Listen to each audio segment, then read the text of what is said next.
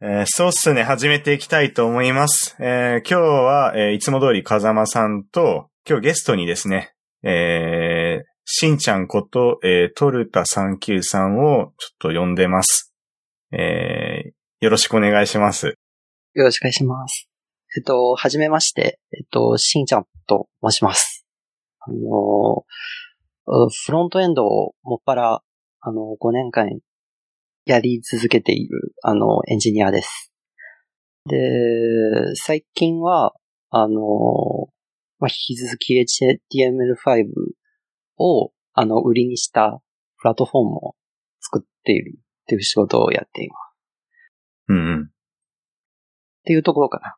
ていうところですかね。うん。うん。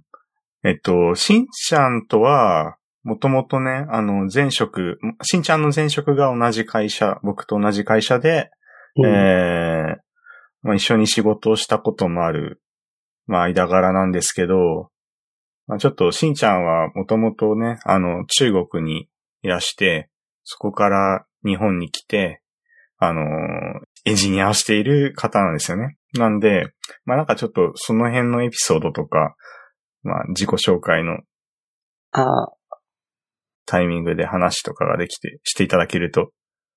そうですね。えっと、うんまあ、あの、中国から来たって言うんですけれど、実際あの、中国であの、仕事した経験がなくて、あの、大学卒業して、あの、新卒で、あの、日日本に来たっていううん。感じで。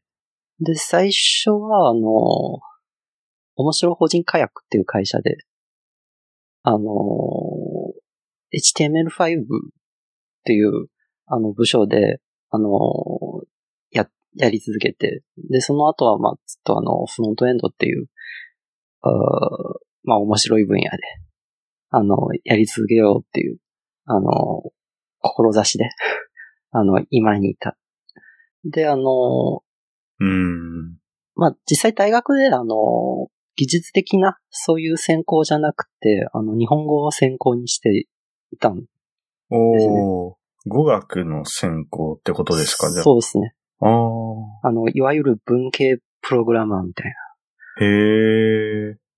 で、なぜって言うと、あの、結構優勝期から、あの、日本の文化からすごく影響を受けて、うん。アニメとかゲームとか、もうもっぱら、あの、そう、あの、まあ、授業以外の時間は、だいたいそれに費やされたのかなっていう。おー。で、そこであの、あ、やっぱ日本で住んでみたいなっていううんうんうんうん。気持ちになって、あの、まあ、技術っていうのがちょっと趣味でやってるんですけれど、で、そこにプラス言語で、あの、多分日本で仕事できるかなっていう、ああ。そういう目論みで、あの、そして運がよく、あの、うん。あのあ面白い法人火薬さんに拾っていただいたっていう感じですね。うん。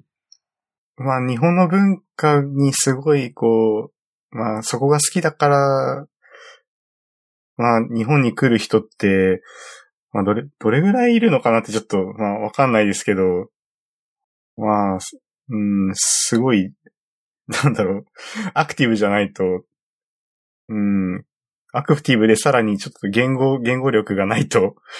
難しいだろうなってちょっと思って、いや、そこはさすがだなって思うんですけど。ああ、そうかな。あの、やっぱり、あ、結果論から言うと、ええ。やっぱあの、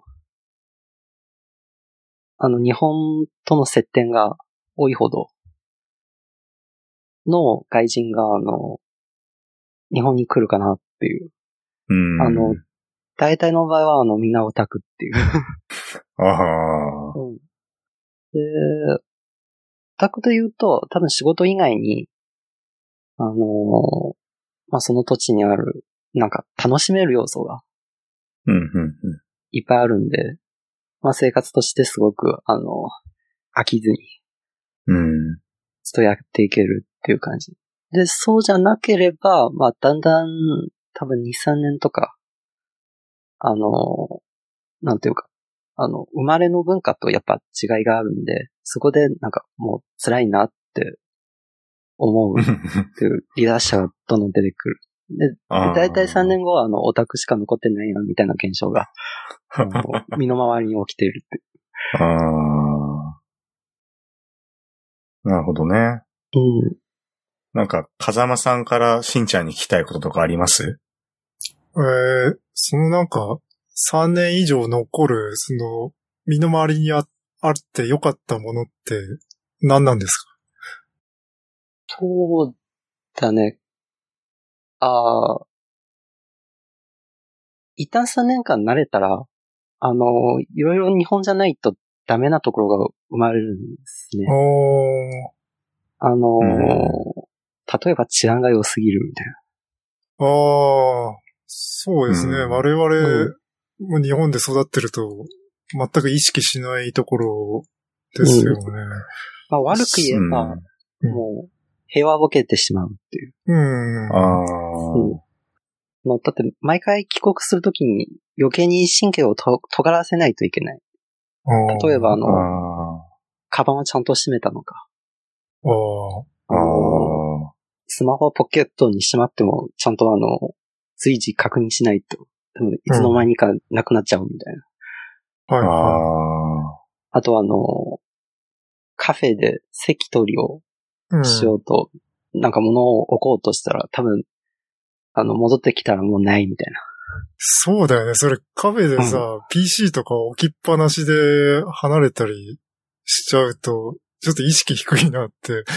うん。うんなんか日本ではありなんですけれども、うん中国だったら、もう絶対うん多分100%もうなくなってる。うん。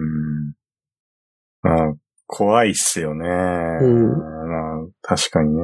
まあそういうところ余計に、あの、気を払わずに済むので、ええ確かにね。なんすごくか、楽っていうか。うん。僕もなんか、まあ、勝手な中国のイメージですけど、うん。なんか、元々の上長が、あの、中国に出張行った時に、送ってきた中国の写真がね、その大気汚染とかで、あの、すごいこう、タクシーの窓ガラスも、もう曇ってて外が見えない状態になってて、おやっぱこう、なんだろうな、そこって多分日本人だとやっぱそういうとこ掃除しちゃうじゃないですか。うん。まあ、そうですね。そこが、まあ、中国の方って、まあ、そういうとこには多分気が使わないんだけど、できるだけこう、ココスパよく やってるから、うん。なんかこう、うん、ぱ文化の違いなのかなっていうか。そうですね。多うん分、もう、事故らなければいいや、みたいな。な そういう、るほどね。ぬるい感じで。うんはいはい。フロントだけ 綺麗にしとけばうん。大丈夫かと。うん。あとあれです、なんか、あの、会社の、その、会社のロゴが中国の支社が曲がってる時があって、お、そう、なんかあの、ロゴのプレートみたいのがすごい曲がってて、すごいなって思って、それはあの、ずっと直されてないっていう。直されてないらしくて。ええそう、そこがすごいね、なんか、えー、ちょっと日本人との違いだなっていうか、うん。面白い。うん。多分誰か死ぬことがなければもう、ずっとそのまま。死ぬこと。極端なんとかな。そうなんだろうね。うん。でなんかニュースとか見てると、まあ、これちょっと偏見かもしれないけど、なんか、結構命軽く、こう、何十人も死んだりとか、なんか、爆発事故とか、それはちょっと違うから、まあ、でもなんだっけ、なんか、なんか、あのー電車がなんか事故った時に、すごい、なんか、なんだっけ、人が群がって、なんかパーツ取ったりして、それで死んじゃったりとかしてなかったっけ？死んでないか わかんないけど、ああ、なんか、命軽いなって思うのが時々がああって。あ。かでもなんかまあ、そう、最低限命大事にっていう。そうっすね。や、多分命が軽いことはないんですけれど、そそうですね。うん、でも、なんだろう。あの、事故が多いっていうのは、う。うんん。まあ、もともと多分、あー母数が多いから、うん。あ人が多いから。そう、それ、あの、土地も広いし、あの、それに比例して多分多いんじゃないかなっていう。うん。なうん。うん。なんかチャレンジングなのが、すごい、うん。なんだっけ、前、なんかガラスで作った橋とかああ、あったあっ。あったて、そこに車乗っけてみたいな。そう、あうん。やってたね。で、なんか割ろうとしてった？割ろうとしてたら本当に割れたんじゃ割れたんだっけ？そうだったっけ？お、割れたの？あれ？でもなんかなん日々か割れそうだった。割れそうだったみたいな。そうそううんだよね。うん。あれはちょっと怖えなって思ったけど。うんだからチャレンジングで、うのん。いいなって思う。ああ、確かに、いいのか。建築においては確かそうだね。結構、ああ、建築もか。うん。うん。あのーなんていうか、非常理的にあの、早く作るみたいな、ああ。あ多分できるうん。あ。ああっていう。あのーまあ、結構前なんですけど、印象的に残ってるのが、なんか5階建ての建物を、とりあえず横に、あの、建てておいて、ほう。で、それがほぼ完成してたら、あのー多分クレーンで、それを縦にして終わりみたいな。いや、横、横に5回分作って、それを立てる。そうそうそうああ、すごい画期的だなああ、早いだろうけ。ど。やべえな、それ。それ見て不思議だなって。本当に大丈夫かってそうですね。でもなんか、僕なんかす、うんチャレンジングでいいって言ったのは、まあ、人命まで関わるとさすがにどうかって思うけど、なんかそういう開発の話とかだと、なんか手っ取り早くできんならそれでそういうの試してみたらいいじゃんみたいなとこって結構あるかなと思ってて。そうですね。なんか、そういう挑戦できる環境の方が、やっぱり、どんどん活発にやっていけるのかなって。そうだね。だから、うん多分中国の方ってすごい、うんまあ、スピーディーに、うんまあ、開発とかもできるし、多分エンジニアの観点でもすごいできる方多いんじゃないかなとはうん。思うんですけどね。うん。あそうですね。多分、あの、多分何かを達成するための方法が、うん。綺麗であろうということにあまりこだわらないっうん。ていうのはあるかな。あもう目的達成すれば、あの、何でもありみたいな。うん。あ。はいはいはいはい。なるほどね。そういう文化的背景があるかもしれない っ。ええうん。うーん。いやー、まあ、しんちゃんはそういう、ねあ。まあちょ、ちょっと中国の、悪口じゃないんですけどね。なんかそういうちょっと文化的なところからしんちゃんは日本に来て、まあ、ああ、長い、長い、今な何年ぐらいいるんでしたっけ、今？ちょうど。そうですね。5年目に入ったところ。あー。5年ね、いて、もう、もう本当日本人だからね、もうしんちゃんは。ああ、僕はあの、うん。中国のエンジニアっていうくぐりにはもう結構入りづらいかなっていう。あの、日本の語脈をあの影響を受けすぎてるっていう。いや、そうと思います。いや、そう。で、多分日本の仕事をね、こうしてると思うんですけど、うんまあ最近ちょっと、なんだろう、問題ない範囲でどんな仕事してるのかなっていうところをちょっと話していきたくて、ああ、まあ、はいしんちゃんがね、うん。あの、なんだろう、小ノートとか見てると、うん。いや、ちょっとかん軽いところで、なんか、もう本当スタートアップ、スタートアップなんですよね、今。うん、そうですね。うん。なんでまあ、デザインから QA までやられてるっていうことで。そう。えっと、まあ、あの、今は、あの、楽天ゲームズっていう、あの、まあ、この前あの、コミュニケートが取り上げられた会社なんですけれど、あの、スタートアップで HTML5 のゲームを売りにしている会社で働いています。で、あの、そこでプラットフォームっていうところ、あとあの、ゲームを作るための基盤みたいな、あの、を担当してるチームに入っています。はいはいはい。で、うん。まあ、エンジニアとして、あの、まあ、主にフロントエンドが、あの、割合が大きいんですけれど、うーまあ、まだ、あの、バックエンドの部分も、まあ、多少触って、あの、へで、あとは、あの、まあ、機能作るために、あの、まあ、デザインをたまに、あのう、ん。リソースが足りないときにちょっと、モックとか作って、まあ、テスティングまでも全部、まあ、QA も全部自分で、みたいな。いやー、すごいな。うん。うん。まあ、リソースが足りてないので、あの、うん。チキチあの、採用が走るのでまたよろしくお願いし じゃあまたその時は、ます。うんえーここで宣伝してもらえればそうん。あ全然効果あるかわかんないんですけど。バックエンドってとこで、うんなんか、あれ、なんか、一応 show note で書いてくれてるので、うん。えーっと、Google Cloud Platform GCP と Firebase とかも軽く触ってるっていうふうに書かれてるんですけど、うん。うん、なんか、あれですかね、Google 系のやつを基本的には使ってるんですか？社内では。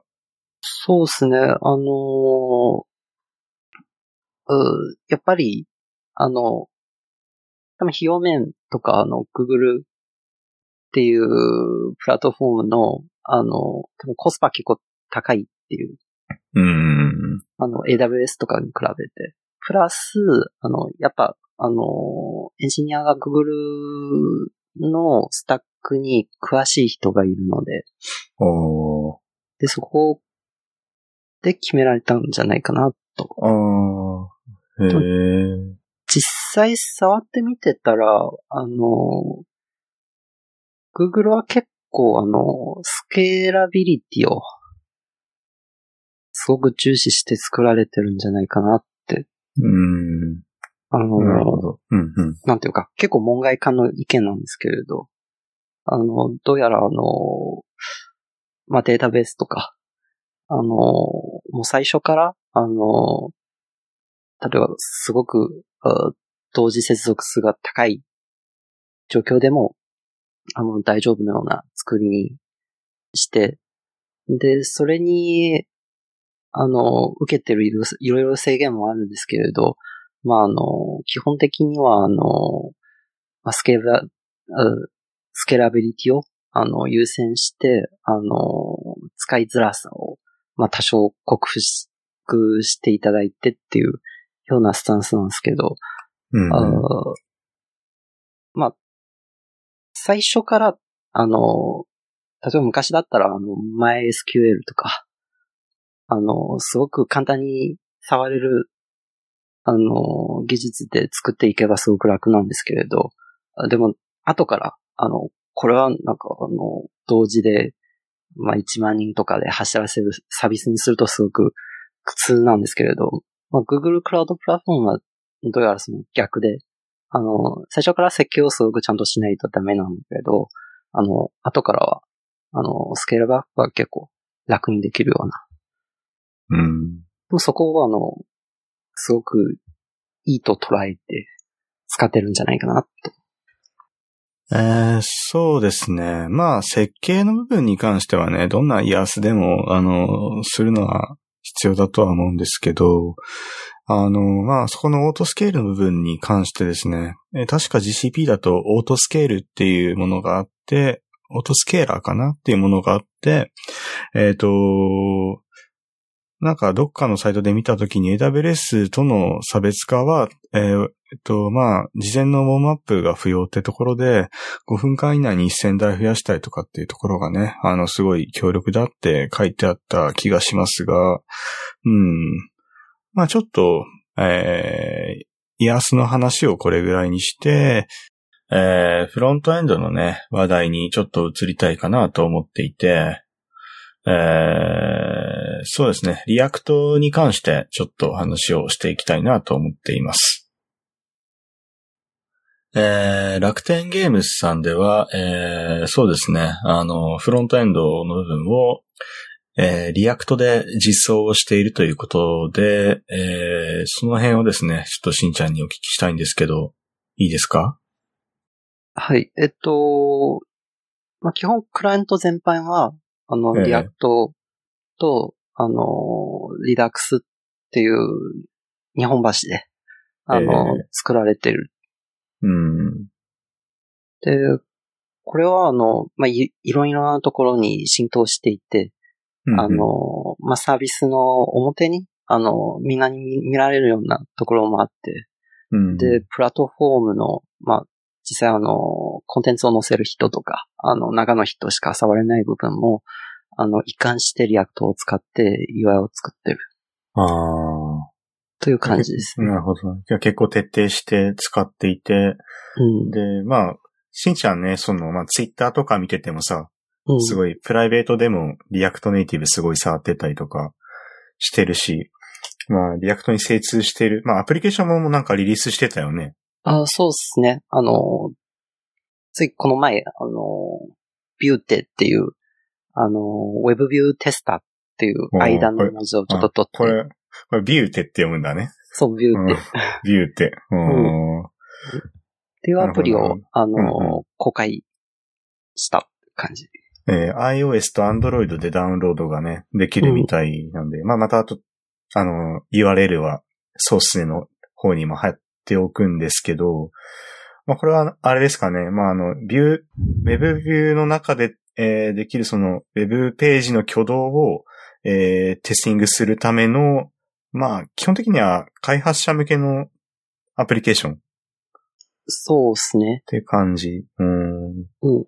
あの、どなぜこういうものを作ったっていうと、うん。あの、やっぱ iOS が特にあるんですけれど、あの、うんウェブビューの種類がいっぱいありすぎるっていう。ああ、なんか僕全然わかんないんですけど、UI Web ビューとか、あなんだ、あと SF サファリビューコンティナ、コントローラーかとか、そのあたり。うん。あとなんかある、なんかいろいろあるのかでも結構。そう。あとあの、WK Web View っていう、あああ、の、iOS8 から、はいあの、はい。はい。新しく導入された、あの、Web View のクラスなんですけど、ええで、この3つは、まあ、微妙に、その、挙動がちょっと違ってくるんで、で、テストするときに、あの、まあ、こういうアプリの Web だけど、動かないよ、みたいな、そういう状況が、あの、あったりするんで、うん、でうん。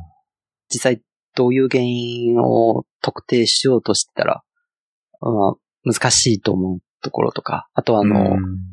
アプリによって、まあ、利用できるまでの道のりがあまり長いっていうのはうんあるんですよね。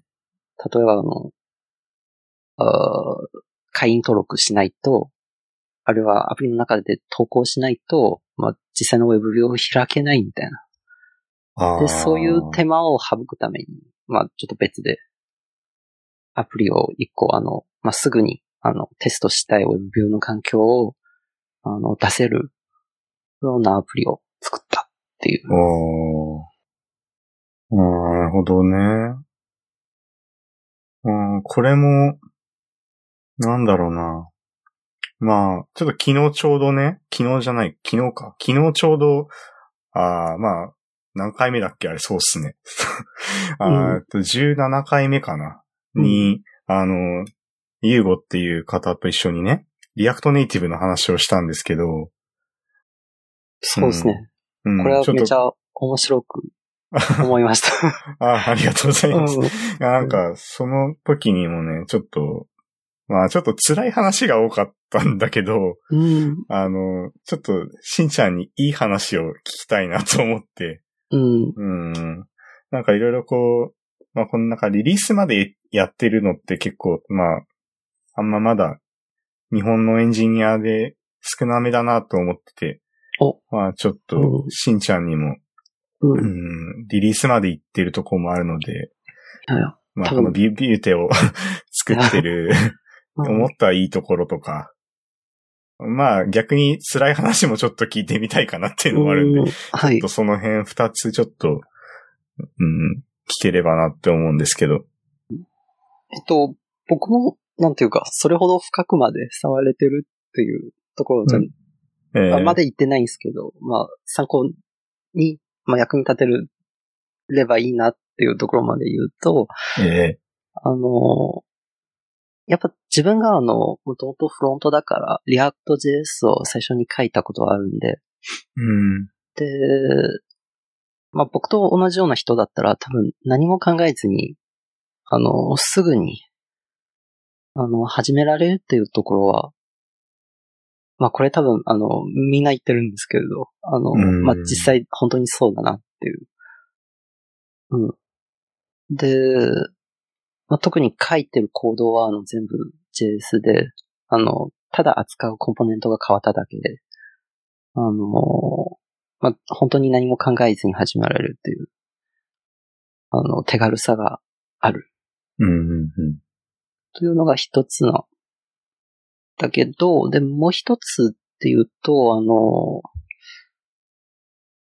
うん React Native の中に、あの、WebView っていうコンポーネントがあるんで、あの、最初から、あの、あんまり、なんというか、あの、徹底してネイティブで書くことを、あの、こだわらずに、まあ、なんていうか、例えば画面の一部分をとりあえず Web で作って、で、ナビゲーションの部分をちょっとネイティブに任せて、はい、はい、はい。で、これで大体のイメージがつくところから、またネイティブに移植するのも、あの多分やりやすいかなっていう。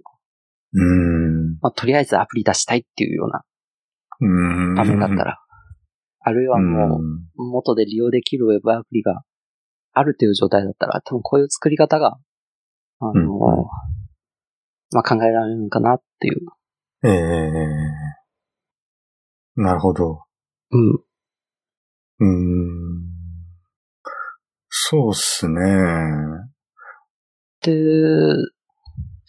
あと、辛い話だったら、まあ、多分前回の話で だいぶ被ることになる。そうっすね。まあでもちょっと、なんだろうな。うん。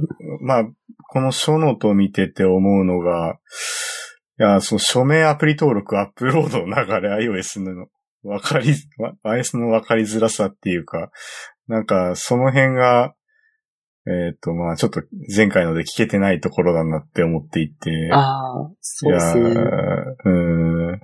これに関してですけど、あの、ええまあ、やっぱあの、iOS の、あの、ええ。まあ、作るまでは、だいたい X コードの中に、あの、一貫してるんですけれど、あの、しいざ、あの、ストアに乗ろうとすれば、あの、いろんな手順でいろんな新しいツールが、あの、急に出くわすっていうことがあるんですね。へえ。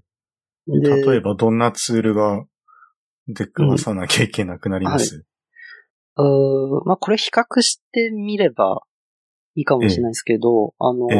Android の場合は、署名は基本コマンドラインで、あの、あるいは Android Studio でも、うんあまあ、サポートしてるのかな？そその辺ちょっと詳しくないんですけど、あの、うーまあ、基本僕の場合は、あの、コマンドラインでやってたっていう感じ。で、iOS だったら、これはあの、最初に、うーデベロッパーのサイトで、あの、証明書みたいのをうんうん。作成しないとあの、X コードに、その、署名用のファイルが、あの、生成されないので、で、まずサイトからやって、で、あの、X コードの中に、あの、どの署名を使うか。あっていうのをあ。設定しないといけない。なんかそれはちょっと僕もそこは知ってて、なんか署名を登録を X コード内でしないと、そもそもなんか実機デバッグとかがあれできなかったっけ？それは昔の話？あどうなあんだろう？そうですね。時期デバッグもそれが、確か必要ですよね。そう。うん。で、アプリ登録する前にもまあ必ずそこが必要なのは、うん。そうですね、ネイティブアプリやってる人だと多分まあわかるうんポイントだとは思うんですけど、いやそこは確かに手順としては大変っちゃ大変はい。かな。うん。ただあの、初めてやると、ええ SKU なんぞや、みたいな。あうの、ん SK、うん。バンドル名はどうすればいいみたいな。ああ、確かにね。名前どうやってつければいいかとか、うん。なんか悩みますよね。はい。うん。で、どうやらあの、デベロッパーと、あの、まあ、あとは iTunes Connect。両方にあ同じものを登録しないと、あの、うまく作動しないみたいな。ーあー、それもなんか、どっかで見たことあるな。うん。iTunes Connect もね、あれもウェブ上のものだから、そこ上でやっぱ登録しないとっていう。うん。ああ、なるほど。で、でも公式のあの、ドキュメントで、まあ、すごく、あの、わ、かりやすく書かれてないんで、あの、実際で、あ実際に触ってみないと、あの、つまつくことは多いかなって。うんそうですね。あと、うん登録された後に、アップロードに関してですけど、ええあの、バンドルっていうコマンドを使って、あの、ビルドしたものとはちょっと違いがあるんですけれど、あの、バンドルマネージャーに、えっと、なんていうか、このビルドを、あの、署名ファイルとか、多分意識の、あの、他にあアップロードする必要なものがまとめられたあの、ところがあって、で、それをアップロードするには、うん、どうやらあの、時間が、あの、必要で、あの、最初バンドルマネージャーから開けたら、すぐに iTunes Connect に、あの、反映されるわけじゃなくて、確かあの、30分ぐらい、はいはいはい。あの、時差があって。で、それはあの、ドキュメントにも書かれてないので、あの、ああ。最初アップロードしてたら、あれなんで言ってないのっていうの。ああの、めちゃゃ。迷ってて。はいはい。で、実際はあの、ちゃんと登録されてるっていうのは、次の朝に気づいたっていう。うんああ、なるほど。ああ、まあそういうところが、うん。こう、わかりづらさを感じたかあな。あ、まあ確かに。で、加え、う比べて、あの、Google の方は、あの、基本署名した後は全部、う Google デベロッパーコンソールえでしたっけ、ー、えーっと、ちょっと僕もわからない。トッパー。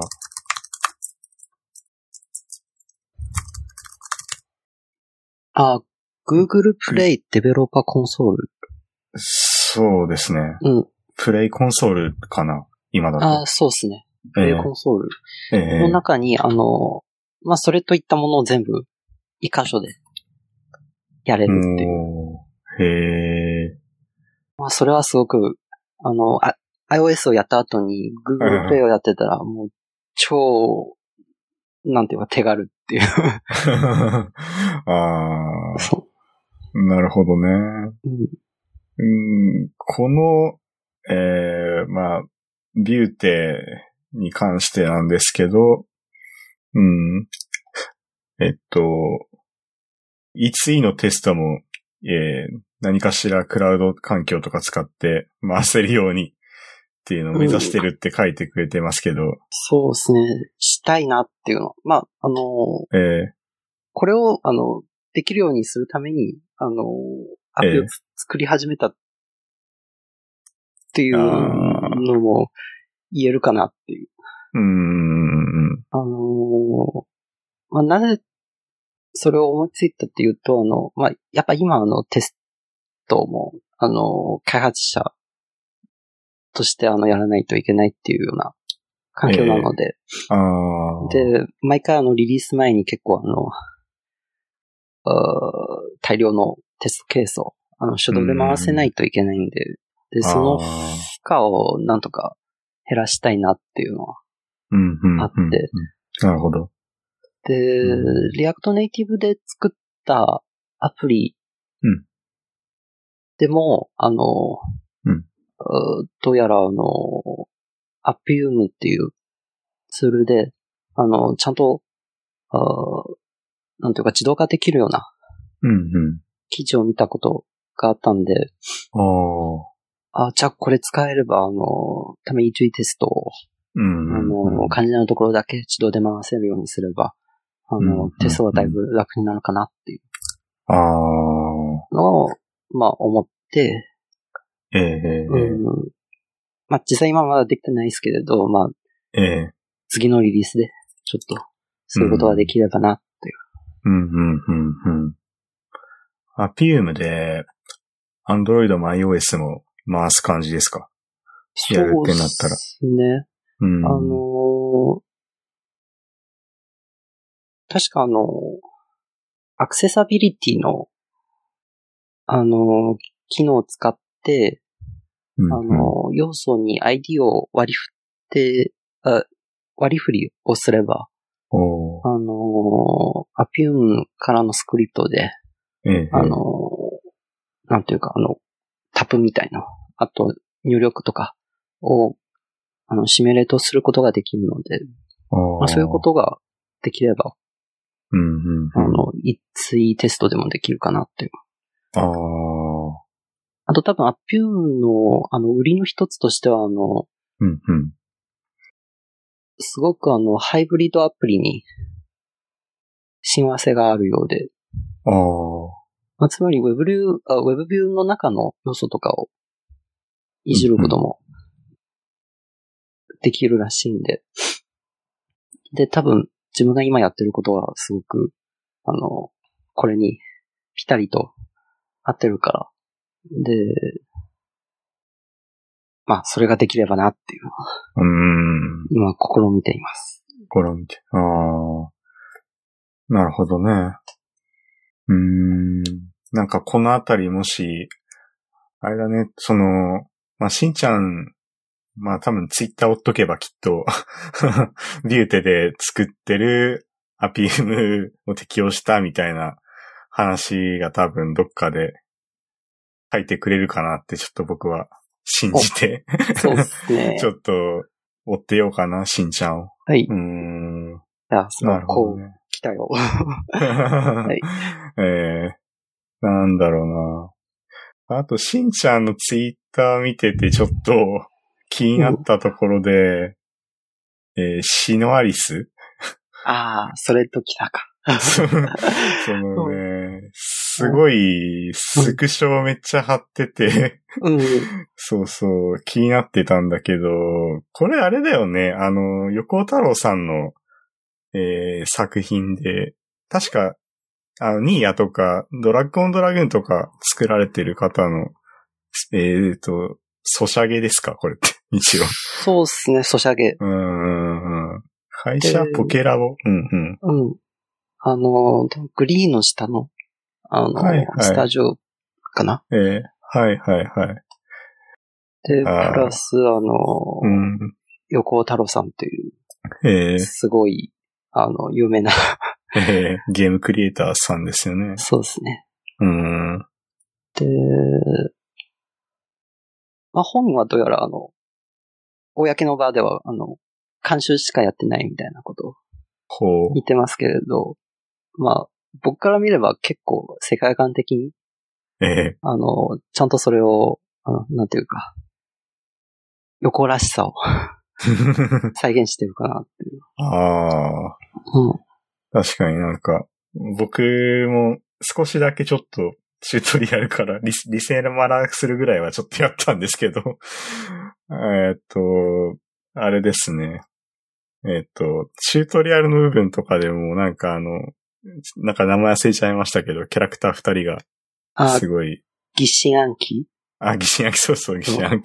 略して疑心暗っていう。疑心暗鬼。略すとやばいっすね。それ、う、うんんそれ、まあ、すごいちょっと、横さんらしいっていうか、感じがちょっとあって、えー、これやってんだと思って。そうだね。セリフがいちいち、ええなんていうか、あの、なん、まあ、下水と言えないか、なんか、あうーん、リアルっていうか、ーリアルな、うん。なるほどね。うん。すごい、そう、シナリスハマってるっぽくて、なんか、うん。メメンテ中に、うん。オープニング耳コピしたって、ああ、なんか、動画作ってて、そうですね。これ見てちょっとしんちゃん絶対音感なのかと思って。ええと思ったんだけど。うん。じゃあ、うんそういうことは全然なくて、ない、なくて。うん。あの、うん。頑張って何回か、あの、あの、聞き比べる？みたいな。あの、あー本当、メンテが、あの、と続いてて、あの、やることねえなっていう。ああ。なるほど。で、まあ、暇だしなんかあの、うん。キャラ版、そういえば、触ってないなああ。思ったら、あの、じゃあちょっとこれを、耳コピでも試してみようかな。なんかシンプルだしっていう。ああ。おお。いで、使ってたら、うんうん。んなんかだんだんハマって、これじゃあいっそ、あの、最後までやろうかなっていう。はいはいはいはい。もう、あ iOS アプリ上でやってるんですかこれって。そうですね。あの、だいたいその土日であの、土日で。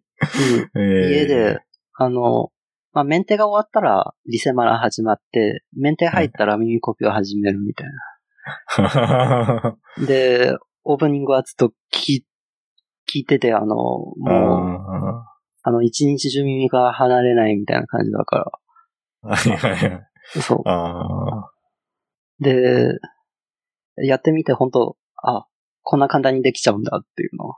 ーおなんかやっぱキャラバンすごいなっていうのは、あれなって。思ったおーうんでもすごい、う。うんん。まあ、オープニング完成度高い感じあだったんで、おおーと思って、すげえな。うんへえ、あなるほどね。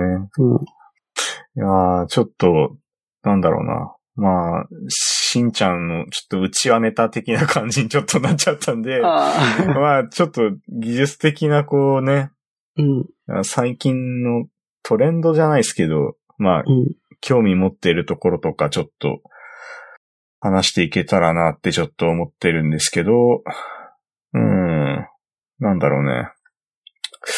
マーケティングツール、うん。うん、の話をちょっとしていこうかなと思っていて、なんだろう。僕もちょっとね、これ、最近そう副業の方で、Facebook の方がすげえなと思って、うーん、触ったんだけど、えーっと、うん。すごい広告出すのが、そう、えっと、Facebook ページで、まあ、自分でそのグループとか管理してると、そのインサイト機能が使えるんですよね。で、その中で、そのなんか目的をこう決めて、そこからどういうオーディエンスに対してターゲットを絞って、まあなんか地域とか、まああとこのページにいいねしたかとか、いいねした人の友達とかっていう、なんかレイヤーを分けれたりするんだよね。うん、そうん。で、なんか予算に合わせて、その期間決めて、で、支払いはドルなのか日本円なのかとかで選んで、う。うん。宣伝するみたいな機能なんですけど、いや、これ、そうですね。なんかその、僕がすごい面白いなって思ったのは、その予算に合わせて、その、推定のリーチが出るんだよね。だから何人ターゲットこれいけるみたいなのが、もうリアルにお金で 変わってくるんで。そうだね。いや、それすごい面白いなと思って。うん。見てたんですけどね。Google とかもね、なんか、そう、しんちゃんこれすごいって書いてくれてるんだけど、ちょっと、僕 Google の方はあんま使ったことなくて。うん。あの、僕 Google と言っても、アドセンスアドセンス、うん。うん。の、Facebook、うん、まあ、大体似たような感じなんだけど、あの、ええー、ちょっと差別化っていうと、あの、地域を、あの、なんていうか、マップで、もうこの円の範囲の中にいる人に、あの、ターゲットするみたいなことができる。ああ。あの、で、それが、しかも結構細かく、あの、設定できるので、なんか、自宅特定されたらもう自分にこう来るんじゃないかなみたいな、ちょっと、いや、そういう。怖いっすね。ああ。で、で、Facebook だったらなんかもうちょっと、プロフィールあたり。はいはい。例えばあの、あの、もう、ある会社の、ある職種の人に対して、あのこの投稿をあの、送りたいみたいなことが。ええー、もう金さえあればできちゃうみたいな。そうですね。まあなんか、よく僕の方に来るのは、まあなんか、エンジニア向けのやつとか、まあ、あとは、出会い系が多いですね。まあ、なんか、そうですね。でもすごい、うん、その辺の広告の打ちやすさみたいな確かにあるんだろうなってのは思って、うん。で、なんか、あれですね、この Google Maps タイムラインっていう、えー、やつが、うん、これ開いたらすげえ怖えと思ったんだけど、僕の 動いてる情報というか、うん。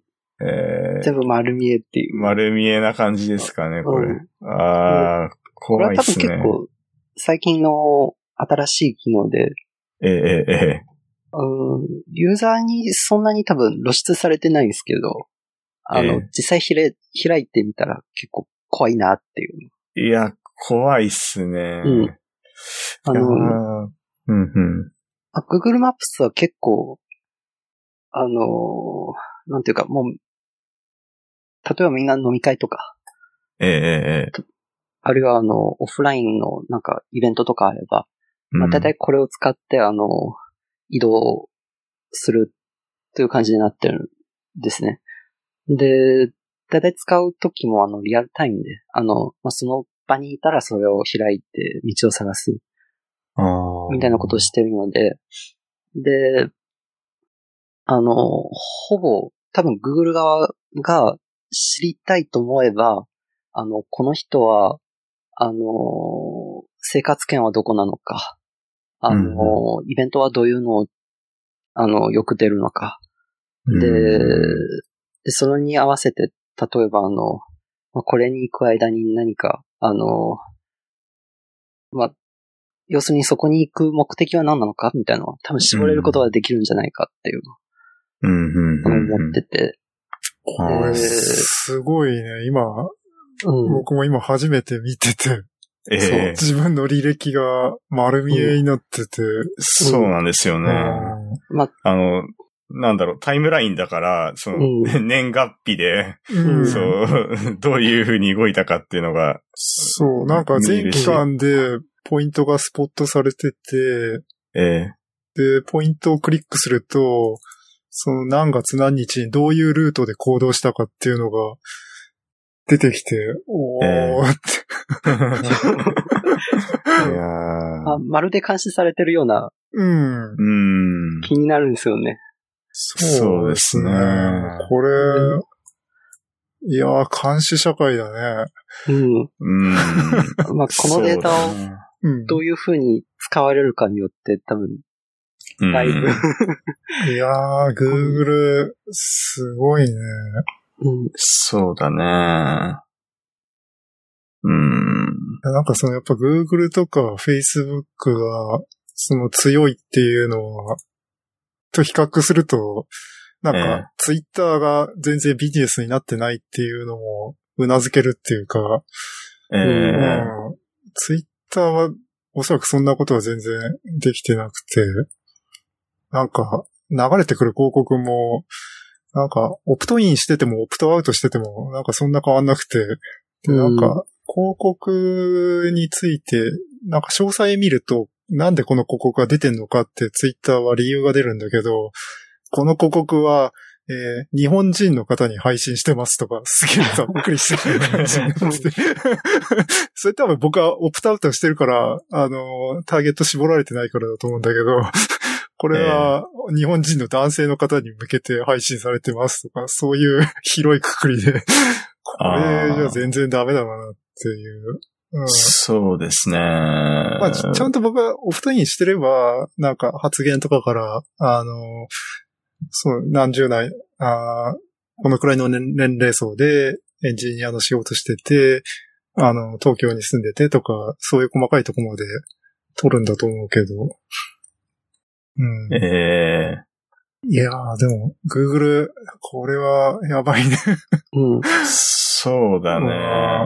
なんだっけな、Google の、グ Google Now じゃなくて、えっと、Android の初めに出てくる、うん。えー機能で、僕それのタイムラインっていうか、タイムラインじゃねえな。なんかその、職場に着いたとか、職場に、じゃなくてはい自宅に着いたとか、そういうので確かこういう機能が Google 今集計で、ちゃんと UI も用意してるなっていうのを気づいて、うんすげえその時点で怖えなと思って。いやーでもすごいっすよね。まあなんか広告出す側っていうか、マーケティングする側としては、とてもすごいうん重要なツールだなっていうか。そうだね。いや、僕便利だから、iPhone で撮った写真全部 Google フォトに同期するようにして、ああの、ああ、うん。あの、え Mac のクラウドは使ってなくて、全部 Google のクラウドに入れてて、だからもうそれで 今位置情報が全部、あの、Google に取られてて、まあ、これはこれで便利だなって今、うん。そうっすね。過去の行動を振り返って、なるほどって思ってね。あうんいや、もういいよ、僕は。Google さんに支配される世界で生き ていくのが幸せだと思う。これでね、もう最適なね、もう広告とか仕事とか趣味とかを提供してくれればね、う。もうん何も考えずに暮らしていけるから、あ。うんあ まあ確かにその方が楽っすよね。楽だよね。もう最適なものをね。あ。うんうんそうですね。最適なルートと、うん。ね、まだ会社に帰っから帰ってないんですかって、通知してくれたらね、いつものスケジュールと違いますよって。違いますよって言ってくれれば、すごく、あの、うんあ優あしい。入って従う、従うだけですから。ねえーそうですね。うん。えーまあマーケティング的なとこはまあそういう 感じらしいですけど、iOS11 ね。うん。えーあーそうですね次のこれ iOS11 もね、うん。僕もすごい、そう、まあ、ポッドキャスト絡みですごい注目はしてるんだけど、うん。まあ、あとは AR キ、AR キットね。うん、すごい話題になってますけどね。なってますね。えー、でも、しんちゃん的にうはん。、ちょっと違うっていうか、ああ、そう。まあ違うっていうか、あの、えー、それよりも多分、あの、まあ、え AR キットだったら結構 iOS し iOS 絞りのことになるんで、ええあのまあ、なんていうか、クラクロスプラットフォーム性はそそれほどないんですけれど、でえフロントエンドとしてまあ注目してほしいのは、やっぱ WebRTC がやっと iOS にー、来るっていえう。ー、なるほどね。うん。えー、で仕様を今貼ってくれてる。うん。はいはい。うんあそうですね。あの、まあ、サファリ。リ11の、まあ、更新されてるところ、はいま。とめなんですけど、まあそれが、まあ1位になるのは、まず WebRTC がやっと入るっていう。ええこれは、まあ、アンドロイドだったら結構昔からもうあった内容なんですけれど、そうですね。うんうん、うん。もう iOS に入ったら、まあ、やっと、あの、実用的なサービスが出せるんじゃないかなっていう、うん。思ってますね。で、まあ、WebRTC と言ったら、まあ、まず最初は、どうやらあの、ビデオコールああ。っていうイメージが強いかもしれないですけど、まあ、はい。実際はこれ結構あの、構成するコンポーネントがいっぱいあって、ええまあ、まず、P2P の通信が、そうですね。っ。ていう基盤が用意されてて、うん。で、次はあの、端末のマイク、ええ。あのカメラの API が提供される。ええ。僕もこの、まあ、うんこれが入るってなった時に一番初めに想像したのが、ポッドキャストの全キャスター、今使ってるツールが、サファリの11でも動くように、きっと作ってくれるだろうなっていう、そのそうで、すね。これあるといいね。えーできるといいなってうん感じですかね。はいえーでもまあ、すごい未来を感じますね。うん。うん。で、割とあの、まあ、今、WebGL が結構来てる。とえーあの、うん、もう案件で使われること、あの、特に広告界隈かな、あの、多くなってて。えーで、これとあの WebRTC で、例えばキャメラと合わせることは、割と親和性が高くて、うん。あの、まあ、要するに AR キットみたいなことを Web の中にもまあできちゃうんじゃないかなっていう。はいはいはい。あとはあの、Web 上で、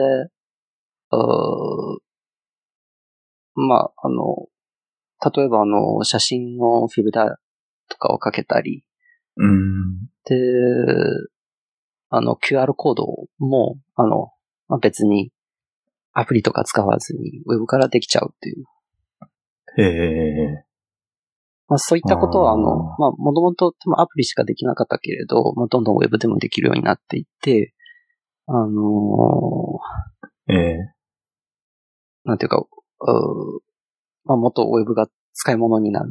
Web のアプリがどんどん出せるかなっていう、うんうんうんうん。すごく思ってます。そうっすね。ああ、Web アセンブリーよね。うん。うん。太陽入るし、あとあれですかね、新しい WKWebView。まあ、これがさっきちょっと僕分かってなかったとこああ、そうだっ。たんだけど、これうもこれはもうちょっとアプリより、アプリ寄へえ。あのーまああ、ネイティブの方で、え例えばえ WebView のスクショとか撮ることはああ。はできる。いはいはいはい。ええ。なるほど。いやでもカメラ、マイクにね、アクセスができるってなると、うーん、そうですね。まあ結構変わってきそうですね。かなり。うん。で、ちょっと思うのが、やっとうん。iOS でもあの、ええシャタオなしで写真撮れるあことができるんじゃないかなっていう。あー、なるほどね。うん。確かにね。えー、あれ、まあ、シャッター音がないのってさ、うん、えっと、に、日本だけなんだっけか？あ日本とどっかもう一カ国。もう一個ぐらい？あったなんかアフリカかどっか、あの、アフリカがどこ アフリカか南米どっか、どっちか。うん。そうだよね。うんあでも、まあ、うんウェブ上でね、そこにアクセスができるようになるんだったら、まあ、なんかできそうなうん感じはしますね。今、スクリーンショットは音入らないんだっけ？すな、なんだろう、音入らなくなってた気がする。ううんん。普通のカメラはダメだよね。だから僕あれ、マイクロソフトの Pix っていうカメラアプリ使ってる。ああ、僕もなんだっけな、ワンカメラってやつ使ってるな。うんなんか、そう、音がしないやつかな。そうっすね。ワンキャムか。うん。そうそう。いやー、でもね、こういう、WebRTC にもちゃんとね、注目していけば、うん、えー、きっといいツール、いいアプリケーションを作れるようになるという感じでね。う。うん。まあ、P2P だけでも、多分結構、うん。あのー、まあ、ファイル送信とか、あの、チャットとか。そうですね。うん。で、プラス何か面白いことが。うん。できるんじゃないかなっていう。うんうんうんうん。そうですね。なんだろうな。まあ、その、まあ今使っている全キャスターの話をちょっと例に挙げると、まあもちろんその、こうやって会話をすることも必要で、まあその後アップロードもしていかなきゃいけないんで、まあそういうところを、なんだろうな。まあ高速に、えー、音声データだけをちゃんとリアルタイムにやり取りできる仕組みがウェブ上でできれば。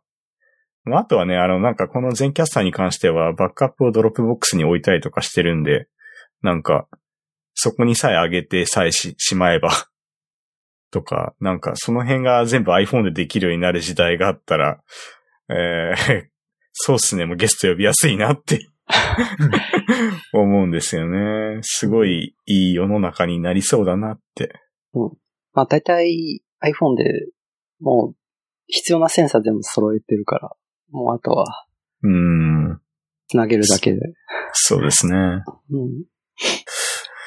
えっと、もう一つ iOS11 で新しい App Store の話ですかね。うん、これは、あー、なるほど。これは結構大きい変更が入ったな。はいはいはい。どっちも思ってて、あの、えー、まあ、結構前からあのニュースとか取り上げられてるんですけれど、あの、ユーザーはもうだんだんなんていうか、新しいアプリとかも入れなくなっているっていう、うんあの、調査結果が、ええー、新しくて。で、じゃあアプリビジネスは、いよいよあの、なんていうか、頭打ちに入ったのかなっていう そういう危惧する声が結構多くなっていて。えー、で、まあ、前のアプリストアを見れば、実は結構あの、アマゾンみたいにあの、買い物サイト。えー、あの、基本リストがあって、そこからあの、自分が興味を持つものを探すみたいな。ああ。あの、流れだったんですけれど、で、今回 OS11 で、あの、一気に、なんていうか、マガジンアプリみたいに、うん、生まれ変わったんですね。うん、なんか、僕もこれ、パッと見見た感じの印象だと、うん、あの、Apple Music に近いっていうか、まあでも、そうですね、まあまさに、マガジンアプリのような、まあ、大きすぎだろって思ってうん、アプリの紹介がすごい、まあ、パッと見、これを、これ変えよって言われてるような 感じというか、すごいね。today とかでね、ちゃんと今日はこれみたいな感じで出てくるんですよね。今日の、うん、えー、今日はこっからスタートしてくださいみたいな。そう。うん。Apple of the day. うん。うん、まあ、前のリストだったら多分毎日そんなに変化がない、うん、そうですね。うん。だいたいフィーチャーされたら、うん、あの、まあ、2、3日はとりあえず、あの、同じバナーがなんか流れてるっていうような。そうですね。今見てる感じだと、うん、おすすめとか注目のアップとゲーム的なところ、まあ、小さく広告がある感じなんですけど、まあ、新しい App Store はかなり大きめに フィーチャーされる広告が出てくるっていう。うん。で、それであの、多分、みんなあの、うん、フィーチャーされなければ、ええー、もう、どんどん露出度が、あの、多分、あの、他の手段で稼げないといけない、ちょっと辛い。うん、ええー、で、逆にあの、もしフューチャーされることができるようなあの、タイトルを出せれば、あの、一気にダウンロード数とか稼げるんじゃないかなっていう。ああ、うん。なるほどね。なんかちょっとスチームのトップページに近い感じがするかなっていうか、うん。スチームも結構変わって、ああ、昔に比べると、なるほどね。まあ、あれですよね。まあ、そう、スチームであったり、ええまあ、なんだろうな。なんか、いやー、でもここでもパーソナライズかって感じですけどね。うん。うん。されるだろうね。そうですね。うん。なるほど。いやー、その辺ですかね、最近。あ、あと、これの、あ、多分記事には書かれてないんですけれど、実際にアプリ見てたら、ええ。あの、収益ランキングは、セールスランランキングええ。あの、あれがなくなってる。あー、えっと、トップセールス的なやつですか？そう。であー、今はもうトップペイドとトップフリはいー、二つはいはい。のみに。あなってるー。あー、なるほど。うん。ええ俺は、あれかな。なんかもう、ソシャゲ？そうですね。ソシャゲし消えちゃううん。ランキングに。あー、ちょっと、まあなんか思惑が あるのか。なんだろうね。うん。あの、アップル側のコントロールがえ一気に強くなるっていう。ー、うん、そうですねう。ん。うん。まあ、これはいいことなのか悪いことなのか、ちょっと、なるほどね。あのーそうですね。ちょっとわからないですけど。わからないけれど、うん。で、まあ、単にユーザーから見れば、あの、僕は今あの、アプリとかダウンロードする前に、多分まずレビュー記事とかをええ探して、で、そこからインストールするようになってる。で、多分うんうん2、3年前だったら、もうあの、あ、これ気になるなって、とりあえずダウンロードするうん。っていうようなことあるんだけど、はいはい。あ、でも僕もそうですね。なんか、うん、す最近はやっぱ全然 ダウンロードしてないですね。ちょっと今見てみてるんですけど。うん。うーん、もう、多分、え多分どこかブログとか、あるいはツイッターとか誰かに取り上げられなければ、まあ別そうにですね。ダウンロードしようとかしないみたいな。うん。で、も確かにし、アプリストアでなんかあの、もうレビュー記事みたいのがあれば、うんうんうん。もうちょっとダウンロードしやすくなるかなっていうのは。うん。やっぱそうそれ聞くと、スチームってよくできてんなと思って、スチームもその莫大にゲームがあるわけだけど、まあ実際買うかどうかって、そのゲームの紹介ページに行った時に、まず見るのってそのユーザーのレビューなんだよね。うん。でその、アップルのその、 App Store のレビューって、まあ、何の役にも立たないクソみたいなコメントがいっぱい並んでるんだけど、でも、 Steam のゲームはやっぱりみんな結構やり込んでる人たちがしっかり書いてて、で、その5段階評価とかじゃなくて、レコメンドするかどうかの2択で、で、それに対してみんないいねがどんだけつくかっていうような感じで、信頼性高いレビューが、あのー上に来るようになってて、で、あとあれだよね。そのレビュアーの、レビュアーがこのアプリを何時間やったかっていうのが、あの、ちゃんと出てるから、この人はこのゲームを150時間やり込んで、それでいいよって言ってるから、これは信頼ができるとか、ちゃんとそういうとこが、多分、アップルとしてはそういう方向に持ってった方がもっとちゃんと、なんですかね、アプリの信頼性を高めるんじゃないかなって。うんそうですね。今、アプリの、うん。確かにみんな大体一行で終わるんですよね。そうなんだね。日本語対応してないので1点ですとか、ふざけんなよって。だから起動しません。1点とか、もう本当ね、クソみたいなうんコメント。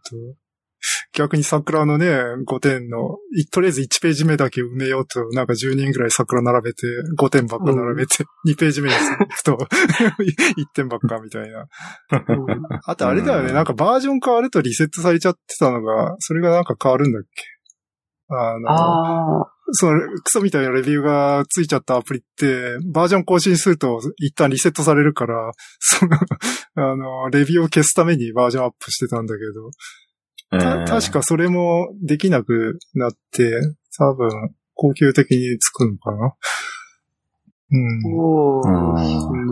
今、なんだっけ、今全バージョンのレビュー星の数と、うカレントバージョンの星の数とかで、が出てて、だからそれでなんかごまかせちゃうんだけど、うん。うん、うん、うん。そう。なるほどね。まあ、い、いかつされてるっていう。うん。うん。なんかね、どうなんだ、うんこの 5, 段階評価とかもやっぱ良くないなっていうか、ね。うん。ううん、まあ、インストールしたかしてないかとかでね、うん判断していけばいいとは思うけどね。YouTube とかも昔5段階評価だったけど、結局やめて、あの、まあ、アップグッドかな。アップボーとかダウンボーとかそうだねだけに、うんうんそうだね。だから人類が5段階に評価するって無理な話で。5段階1か5か。いいねか良くないねだけで。確かにね。ううん。あの、みんな、みんなで、あの、多分三つ星の定義が違ってくる。そうそうそうそうそう。ななんだっけ？なんか、日本人だとなかなか5点つけないっていうか、あの、うん加算、加点主義か減点主義かで、なんか、割とノリのいい外国人とかだと5点が基本で、あの、うんなんか4点とかだと、え、どこに問題があったの？みたいな風になるんだけど、なんか、日本人だと割と、これ、まあ、3が基準で、ちょっといいから4点にしとくか、みたいな感じで。なかなか5点ってつけらんないなっていううん。ようなことが。うん食べログの影響？そうね、食べログも3が基準でっていう、基準がどこよっていうのがあるから、やっぱ5段階評価は良くないっていうのは、まあ結構、まあ、昔から言われてるなって。なるほどね。うん。うん。まあ、レビュー まあ、信用してないけどね、基本的に。うん。僕は。うん。まあ、アップルのはね、まあなん何の役にも立たないレビューだけど。スチームはね、結うん構ね、あれ、今はあんまないかな。昔はスチームじゃなくて、なんかそのゲーム自体にメタスコアって、メタクリティうんクリティックってとこがやってる、まあ、いろんなレビュアーサイトの合計点を、あのーで、なんか、ポータルだったら95とかついたりとか、あのー昔それがスチームのところにも出てたけど、最近出てなくて、へえ。あれもあんまりね、なんか、役に立たないっていうか、うんああ。割と、なんか対策だったらとりあえず90点以上がついちゃうみたいな世界だったのが、まあ、最近、ススチームもその辺変わってて、ユーザーの、まあ、これは90%ユーザーがいいやつでつけてるやつとか、うん。うん。うん。まあその辺も、なんか、あれだよね。結構安めの作品で80%とか言ってると、あ、これけ結構期待できんなとか、逆に対策なのに70点とかだと、これはかなりまずいなとか、なんか肌感覚が 結構伝わるっていう感じが。うん。うん。そうなるほどね。うん。うん。どうだろうね。うーん。僕、そんなにこう、評価しないんだよ、そもそも。おう。そう。うんあの、iOS のうん。マーケットで、評価したこと僕一回もないし、あこの前ちょっとソースでも話したかもしれないけど、ユ YouTube とか、まあ、僕すごい最近見てるけど、うん。YouTube でうん。グッドボタンとか押したこともない。ああ、確かにそれはそうだね。ない、ないのよ。あでそこがもうそもそもハードルなので、あ。なんか、なんだろうね、そのハードルを超えるユーザーインターフェースを用意されないと、うん。多分僕は評価しないよ、そもそも。ああ。評価するメリえットがー、とはない。ないっていう。そうそうそう。そうだね。うん。うん僕がその最近見てる YouTuber とかだと、その辺すげえ頑張ってて、うん。もうなんかあの、評価グッドボタンを押したグッドボタンの数のかける2分だけ、うんそのお金に換算して、うん。ユーザーにプレゼント企画しますみたいな。こと言ってて、いや、すごい、いや、考えてんな、こいつと思って。まあ、えげつないな。それってな、オッケーなのかねなんか、ライセンスいや、わうかわかんない。わかんないけど。うんいや、なんか、そそういうことやってでも、うん。えー評価してもらいたいってぐらいじゃないと、ユーザー、うん日本のユーザーってそもそも評価しないだろうなって僕は思うんだけどね。まあ、ただそこに多分、なんだろう、有益な情報が載ってて、自分のその、僕もそこに投稿した時点で、その、まあ、レビュー、レビュアーとして、なんか、地位が上がるとか、そういうところだったらもしかしたら、書いていくべきだろうけど、なんか、うんそのアプリに対して別に、うん。思い入れもクソもねえし、そうだね。なんか、別に、レビューしたところでな、みたいな。うんそうそう、なんか、普通にその、例えば自分が使ってる商品を、もっとこうレビューしてみんなに使ってもらおうみたいな風に考える人がいるんだったら、うん。まあそこにレビューするっていうのはありなのかなとはうん。思うんだけどね。でもなんか、スチームが、なんかみんなが一生懸命レビュー書いてるのって、やっぱりええゲームってなんか100時間とか200時間とか、それこそ1000時間とかやり込まないと、良さがわからないものとかって結構あって、で、こう、100時間やり込んで、このゲームの良さに、なんかあんまり気づかれていないっていう風になったら、やっぱりそれを伝えたくなるんだよね。う。うんうん結構そうすると、結構、あのー割と、いや、このゲーム最初10時間やったけど、全然ダメだと思ったけど、でも100時間までやってみろよって、なんかこう、書きたくなるっていうか。それってすごい、まうんあ、健全っていうかね。うん、そうだね。だからやっぱ、ゲーム、まあ、スチームに関しては、そう、うんだからゲームのファンになってんだよね。そうそうそう。うんそれは、そう、僕も多分それだったら書いてると思う。うん。ただ、やっぱ、アプリアプリはって、そう。まあ、そのアプリが本当に、そう、すごい好きで、うん。これやべえだろうとかってなったら、多分こう、書いてるのかもしれないけど、やっぱちょっとハードル高いなってのはうん。思うな。うん。まあ、その辺をどう、アップルさんが変えていくのか、ね。ねえ。楽しみだね。うん。また期待もしてないんだけど。ひどいな。あ別にアップルがそこを改良したところで、そんなに別にメリットないっていうか、なんすかね。まあねやっぱなんか、アップルに広告代払って上位に、あの、乗るようにした方が、まあ儲かるんじゃないのっていう。うんなんかそれは、そういうね、うんアド、うんアドに強い、アドテックに強い会社がやってるだけの話なんで、うん。まああれですけど、なんだろうね。まあ iOS11 の話、うん。えー、こんぐらい？まあ、うん。そうですね。うーん。なんだろう、次、次、うん。次はちょっと、なんか最近ちょっとうん。盛り上がってる話？うんなんかそうだね。うん。あファーウェイの新卒が、あの、初任給が高いっていう。えー、初任給、えっと、40万円でしたっけ？うん、そえー、これはリクナビのページで今ちょっと見ていますけど、えー、学士卒が40万1000円。えー、修士、えー、修士、えー、満了が、えー、43万円。やばいね。う。かなり高いっていう。かなりいいお給料いただけるんですね。うん。えーで、参考データとして2016年度は男性4名、女性2名。だから結構採用人数は少なめな感じなんですね。そうですね。エリスグリって感じ。えりすぐりな。うん。なるほど。えー、なんでで、うん。あの、なんか昔から、えこれより、もっと前は、あの、LINE のインターンで、ー、え多分4年前ぐらいかな。ー、うんあの、LINE のインターンで1ヶ月40万みたいな話が結構、うん。うんあ、の、みんなの間で取り上げられてて、うんうんうん。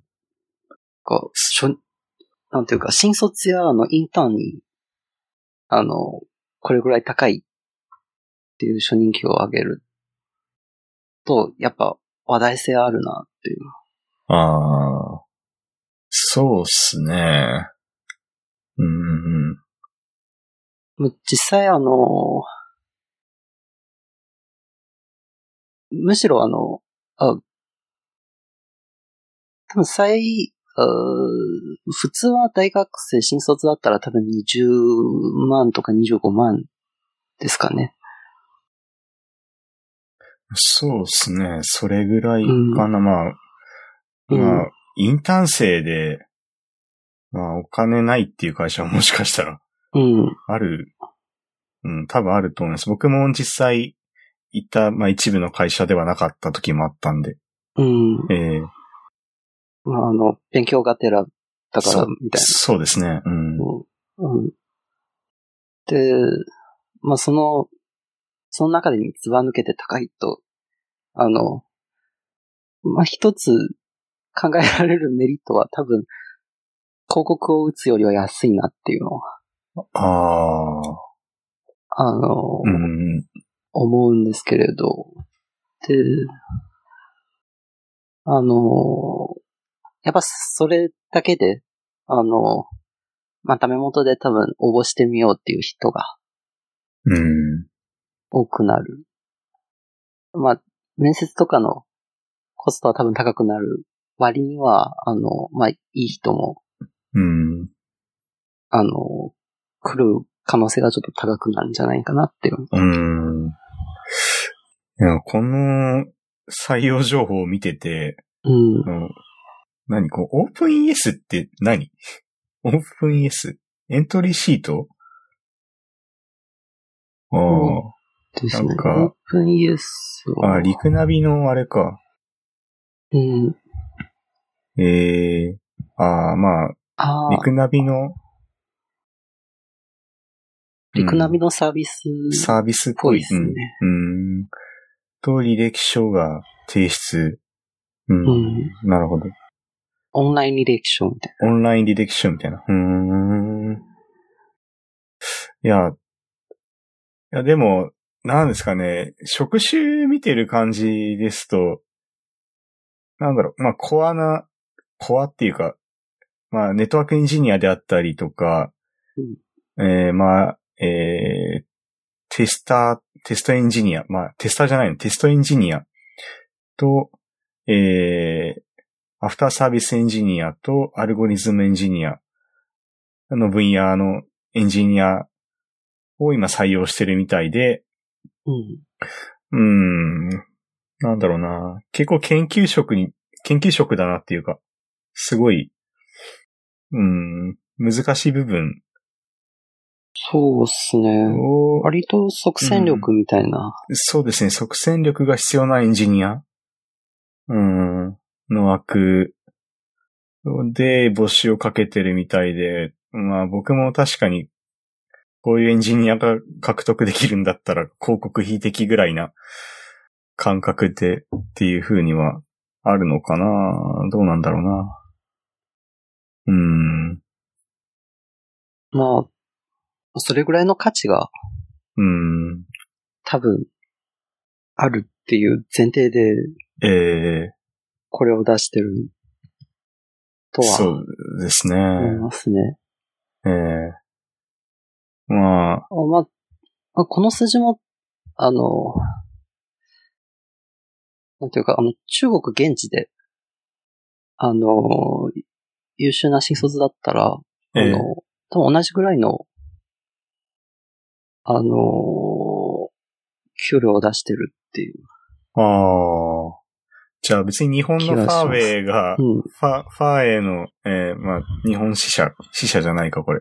うん。うん、が、別にその、えー まあ、中国に、中国のファーウェイだったとしても、あんまりこう、人件費は変わらないぐらい、もう今、高騰してるというか。そうですね。多分、あ、まあ、差がそんなにないっていう。ああ。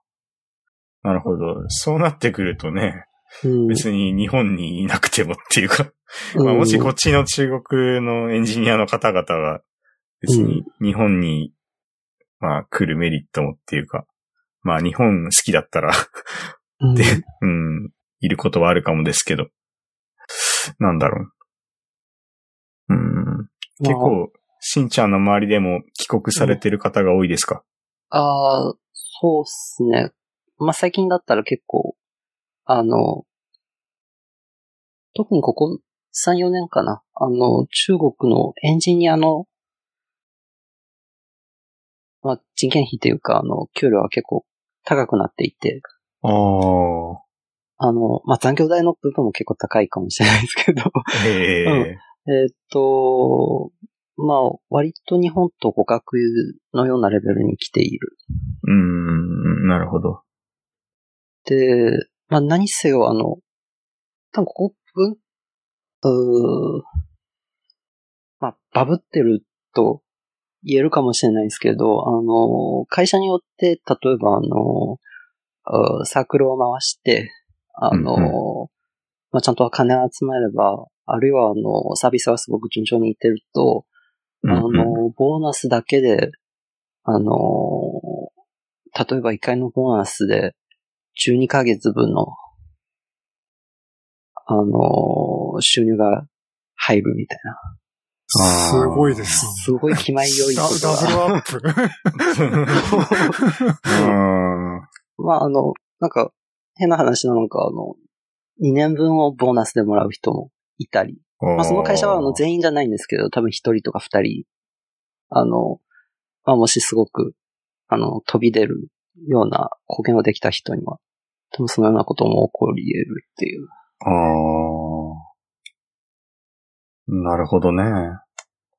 うーん。まあ、バブってるかなっていう、あ うん、っていうような、あの、まあちょっと、半分それを思いつつ、半分すごいなって、あの、ちょっと遠くから思ってる。あうん。ーなるほど。うん。うーん。で、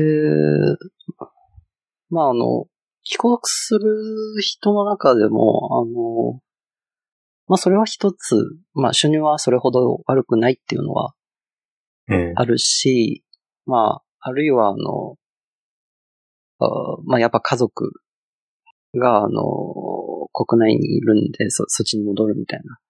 まああるけれど、あとはあの、多分新しいもの、あの、が結構広まりやすい環境になってるああ。っていうことが、あの、あるんじゃないかなっていう。ええまあ、小ノートを見てると、中国の方は、その、若者が多くて規制も緩くなってる。そう、あのーうん。そう、大体サービス、なんか新しいの出てたら、例えば、うん Airbnb とか、ええ。Uber とか、まあよくええ。例として挙げられてるんですけど、ええ。あのーまあこれが成立するには多分、あ僕が思うのがちょっと二つ、あのー必要なのは、まあ、一つは使う人。うんうんうーん。まあこれに関しては中国結構若者が多くて、まあ、あのーで、その間にあの、広まるようなことが結うん。構うん多い。で、例えば、こういうサービスが出たよっていう話があれば、まあ、みんなで飛びつく。うんうんうん。で、まあ、それはあの、受け入れる敷居は多分、あの、中年とか、あの、あるいは年配の人と比べたらすごく低くなってる。うーん。あ確かにね。うん。若い人の方が、えっと、すごいアプリケーションとかはね、うん、す飲み込みが早いっていうか、まあ、流行り物に関してはね、基本的に若者が取り入れて、そこから広まっていくっていうスタイルがほとんどだと思うんでね。うん。僕も全然やっぱ、うん、若い人が触ってるアプリとか、やっぱ触ったことないけど一回とりあえずインストールしてみるっていうくらいのレベルの、もうなんかもう、えーちょっと老害になりつつあるんで、うん、ちょっとね、見習いたいですよね、つって。うん。そうそう。だからこの前初めて Uber 使ってさ、うん。そうそう。まあ、なんか、ピンがずれてて、うん。その、止まってくれた場所が違ってたんだけど。そうそう、まあ、あこういう感じで来るんだと思って。うん。すごい、えーくなんだろうな、体験を、まあ、新しいエクスペリエンスをうん。体験、まあ、して、それがいいなってものはやっぱ若者っていうか、うん。うん。多分お互いあの、なんか、これやったの？みたいな。あそうですね。そういう会話が結構自然と うん。多いので。ああ、そういうその広まり方っていうのは、え、中国的には、うん。何ですか、そういう、えー、コミュニケーションするプラットフォームって強いのとか何かあるんですか？例えば、まあ、まあ、ツイッターって規制されてるんでしたっけ？そうですね。あの、基本うん SNS はあの国内のサービスしかないっていうはいはいはい、はい。状態になってて、で、とびきり使い、使う人が多いのがあの、ウェイボーっていう。ああ、ウェイボー。はいはいはい。で、中にあの、サークル。あサークルっていうのか。あの、ちょっと日本語の翻訳わからないですけど、あの、あええ Facebook のタイムラインよりはちょっとインスタよりの、なんていうかあの、写真付きの投稿がメインになってるタイムラインが、ええ写真プラ。ス文字っていうああ。感じに。でもあの写真はインスタほどあの前面に出してる感じじゃなくて、あの文字と、うんまあ、1対1っていう比重でええある。なるほど、なるほど。うん。で、そこがメインになっているかな。うん。で、基本ウェブであの、現実の知り合いが、あの、サークルを形成しているので、ええうん、まあ、Facebook に近いけれど、まあ、若干、若干もうちょっとあの、インスタショックみたいなのが多いって感じです。うん。ああ。あでもね、インスタ色が強いっていう時点でね、なんかこう、うん、おっさんは、ちょっと、ああーお おっさん否定してるわけじゃないけど、いや、なんかこう、な、なんだろうな、ちょっと、おっさんインスタ使ってるイメージないんだよな、あんまり。うん。うん。まあ確まあでかに。もね、すいや、若い人がやってるんだなってすごい思いますね。いやーうーん、なるほどね。まあ、うんそういう広まる土壌があるっていうところでは、うん。えーまあ、中国の方がサービス立ち上げやすいとか、そういうのは確かにあるのかなっていうのは思うんですけどね。そうですね。ああ、で、それも一つあの、規制がうん結構緩和されやすいっていうのはあって、えあの、例で言うと、あの、まあ、結構前からあの、アマゾンとか、あの、ドローンで配達を行うみたいな、ービジョンをうんあの、示したことはあるんですけれど、でも実際今はまだ、なんていうか、あの、実験段階ええですよね。そうですね。うん。国内でも、あ、日本国内でも、えー、まだ千葉がテストしてるんでしたっけ？うん。うん。えっ、と、船橋じゃなくて、そうですね。うんうん、やってますね。うん。でも中国ではもう法が整備されてる地域が出て、あの、実際もう正式サービスに入ってるっていう、ああ、あの、ようなところも出ていて、うんうんうんうん。なんていうか、あの、多分いろんな問題が検証される段階で始まるんじゃなくて、もうとりあえずやってみて、やばかったらちょっと規制しようみたいな、ちょっと逆の、順番はちょっと逆になってるような。うん。なんかその辺、で僕もすごい課題に思ってて、なんか新しい技術導入しようって言っても、いやーなんかいろいろ検討しないとってなると、もうそこでストップかかっちゃうんだよね。うん。とりあえずや、うんや、新しいものやってみれば、なんか、それのいいとこ悪いとこが出てくるのに、うんなんか、そこでストップかけちゃダメだなって。うん。ええええ。だから、いいですねって。そうだね。ううんん。まあね。まあ国がそういう施策っていうかね、国家戦略としてそういう特区作るっていうのはよく、まあうん日本でもね、やってるしところはあるから、まあそこがやっぱ土台となってやってくれると、えーまあエンジニアというか、まあ多分そこもあれなんだ、結局そういう研究所の代表とかが連携して、まあ国がそういうふうに動いても、一旦何年間試作する計画、こういうの計画書ですって言って、うん、組まないとね、やれないから。その辺の手続き感も中国だと早いのかな？のかな？うん。うん。多分日本だとなんかそういうの特区にしますっていうだけでも、じゃあ5年ぐらい検討しましょうかみたいな。そうそうそうそう。技術変わってるよっていうようなことになりがね、と多分第一次計画書そうとか、そうそう第二次計画書とかあね、ーそういう感じなんだろうね。そう。やっぱ老人が多いからもうダメなんだよ、も ね技術検討会とかしましょうとかさ。ね第、第10回技術検討会、検討してるだけじゃんみたいなね。ちょっとディスリーになっちゃうけどさ。ちょっと信号っぽいなことでう。す。うん。うん。ね、申請して、みたいな。うん。認定、認定するまでにかかった期間こんぐらいで、みたいな。ああーってあ。ね。うん。試してほしいのにね、早く。うん。うん。そうですね。なんだろうね。まあ中国だとその辺のスピード感が、うん。うん、もしかしたら変わってくるのかな。うん。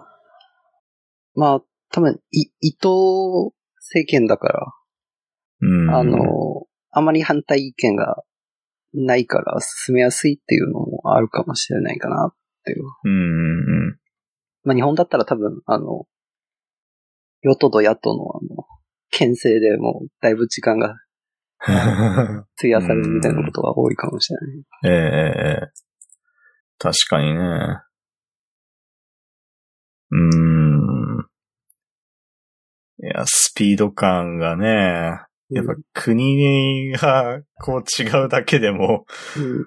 うん、こんなに違うもんなのかってすごい。うん。うんまあ、多分その代わりにあの、まあ最初から、あの、事故みたいなのあーまあデメリットとしてあるかなっていう。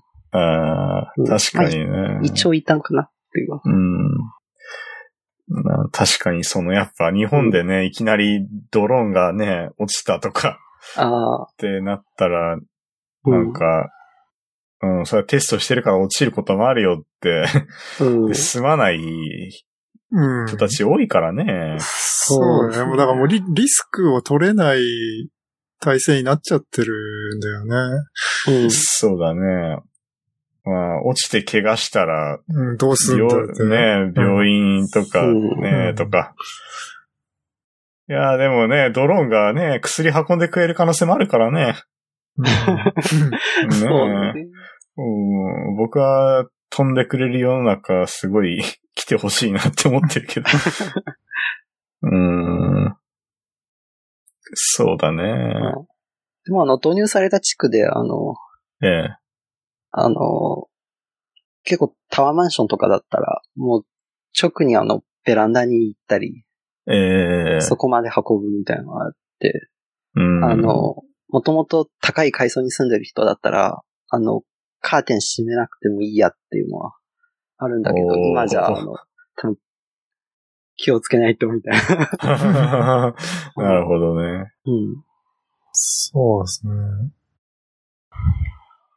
まあさっきのカメラアプリのシャッター音が鳴るのも、日本ともう一カ国だけみたいなはいはい、はい。とこにもちょっと通じるっていうか。ちょっと通じますね。ええそうだね。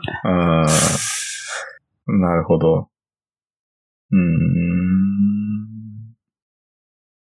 いや、今、ちょっと、千葉、千葉市のね、ドローンの国家戦略特区の提案内容みたいなの読んでるんですけど、いや、もうなんか、すごいめんどくさいな。い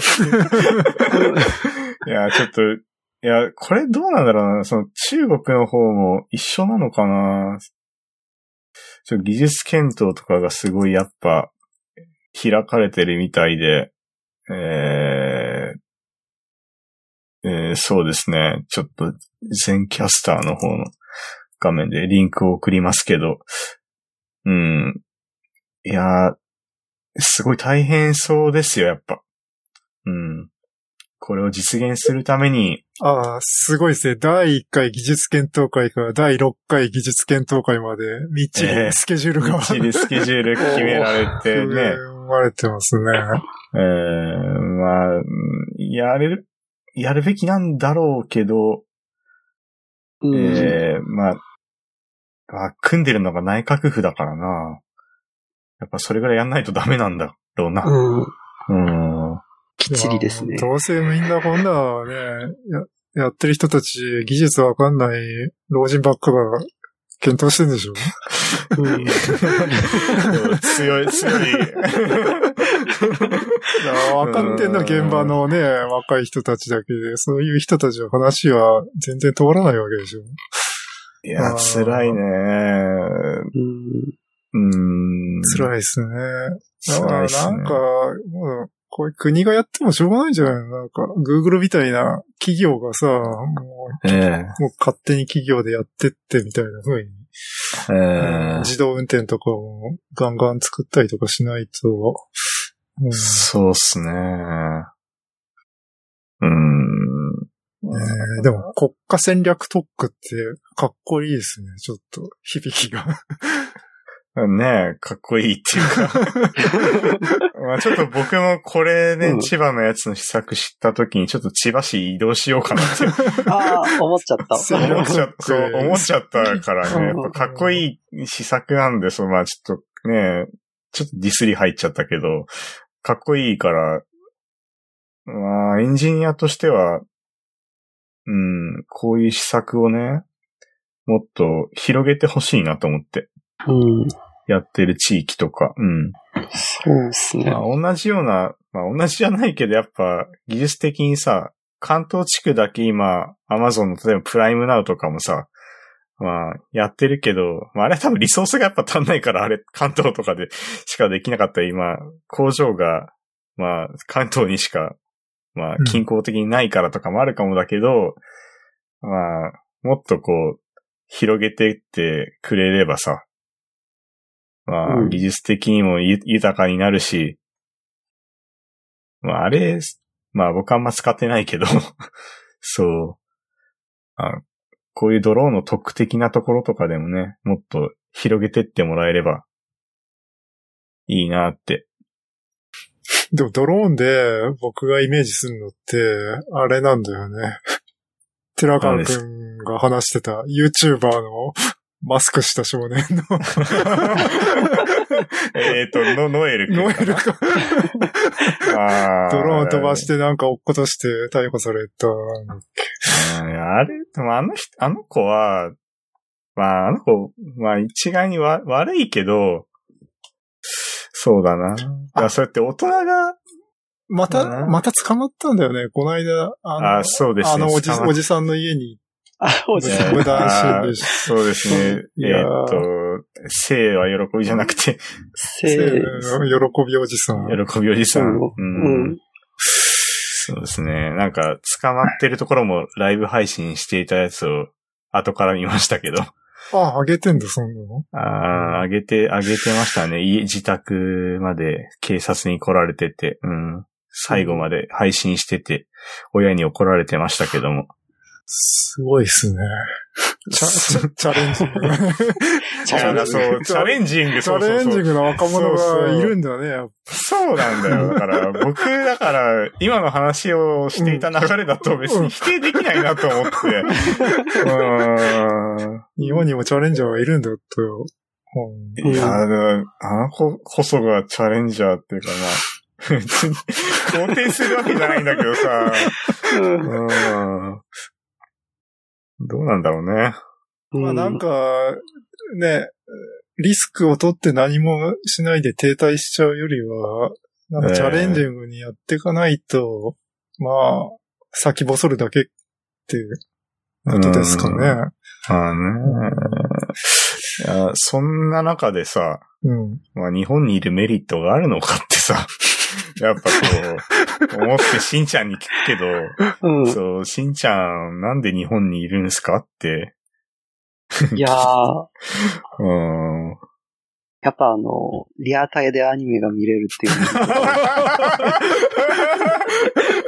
あーだからね、まあ日本にやっぱいるメリットでは、まあそのリアタイに、うん。えー、まあリアタイっていうかそのね、まあアニメが好きだとかゲームがね、こう、うんまあ、日本だと、まあ、リ、やっとやってるユーザーが多かったりだとか、まあそういうとことかで居続けるっていうか。そうですね。うんあの、まあ、そこにいるっていうような、あの、え一体感が、多ー分一、体感が。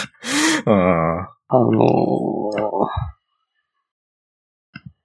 なんていうかあの、まあ、リアタイで、あの、見れば、ツイッターとかで、うん。あのーみんなの反応とか、うん。あの、見て、うん。あと、うん、なんだろう、あの、多分中国に居続けたら、ツイッターのタイムラインの出来事とか、多分そんなに、あの、身に染めて感じるようなことはできないんですけれど、ええまあ、日本にいたら、あの、自信があれば、もうとりあえずツイッターで揺れなんかみんな、なるほどね。そう。で、で、あの、まあ、この前だったら、あの、あケモフレの最終話みたいな。みんなで、ツイッターで盛り上がるみたいな。なんあかそういう体験は、うん、なかなか多分日本以外だと、ああ、ないですかね。あうんああれはないですか？バルスとかそういう。あー、そうっすね。ああ、ないですか。うん。うん。あのーそうだね。なんか集団でこういうことをやるみたいなのは、うーん。うんなんか、日本ほど訓練されてる感じじゃない ババルス待機する。確かにね。翌日ぐらいからね、確かに。うん台風が来るからコロッケ買うとかね。そうんそんぐらい訓練されてるからね、国民、国民性ですかね。なんだろうね。確かに、いや、オンラインゲームとかやっててもね、なんか、オンラインゲームのイベントのなんか、並びとかでもなんか、まあ、整列したりしてるからね、日本国民は。なの、アホだろって思うけど、いや、そういう国民性は確かにね。うん。うん。あ、なんかコ、コミケの整列をこう、えー、タイムラプスで撮った動画が昔あって、ああ、あれすね。すっごい制御されてさ、なんか、うん。人の塊がもう、ものすごい綺麗にズバーズバーって列がこう入れ替わってって、えーめちゃめちゃ訓練されてる。うん。そうですね。すごい、うん。もうね、お客さんじゃないからね。うん。まあね。そうだよね。他の国だったらもう、あの、パレードとかじゃないと、うんああ、そう、軍ね隊とかうん規律は、そこは、なんですかね。やっぱコミックとかだとみんな目的を共有してるっていう、そうですね。あるんだうんうんそれすごいよね、なんか、そういう。うん。そうだね、すごいね、だいぶ。うん。うん。なんだろう。まあ、そこもやっぱ日本独特というか、うん。そうね。うーん。そうっすね。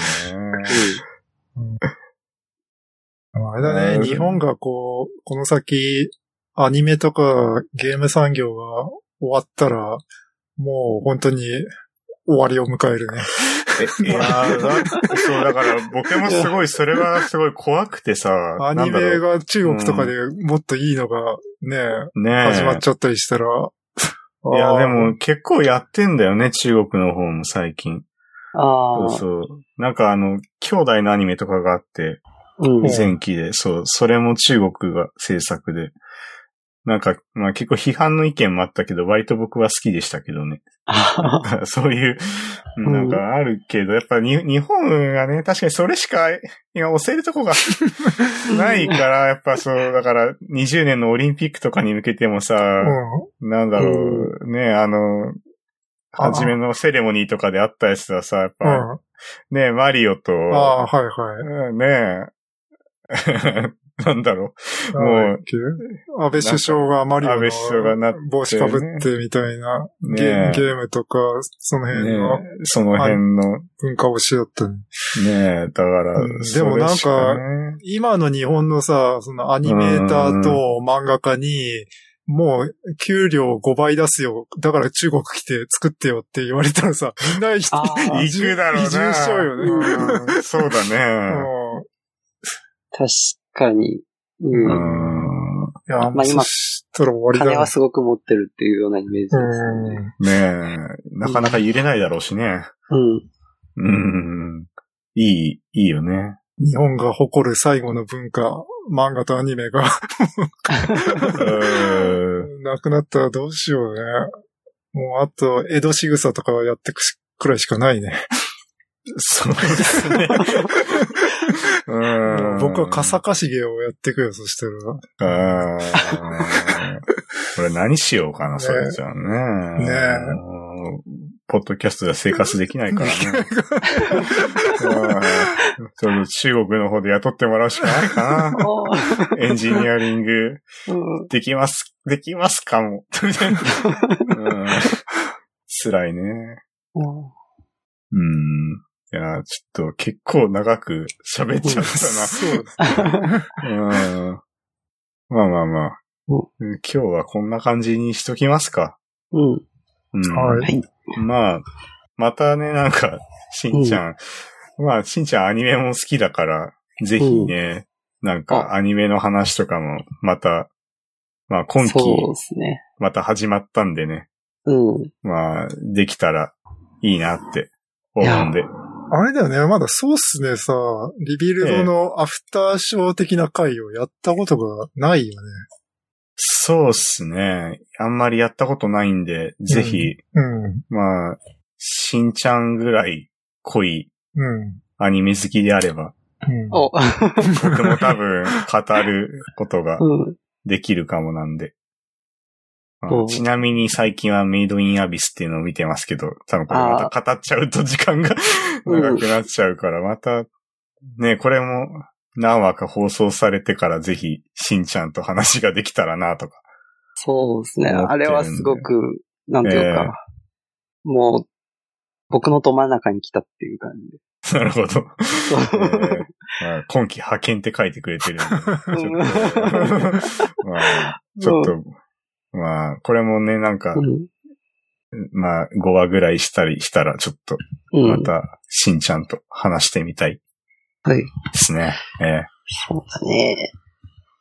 あとは、多分今日、今日ですかね。ニューゲーム。ーあ、ニューゲーム始まりますね。うん。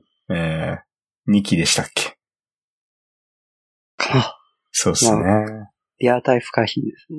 いや、大丈夫か。いやーいや、こういうね、やっぱ、日本にいてくれる アニメアニメ好きがいるから、まだアニメ産業はね、日本で。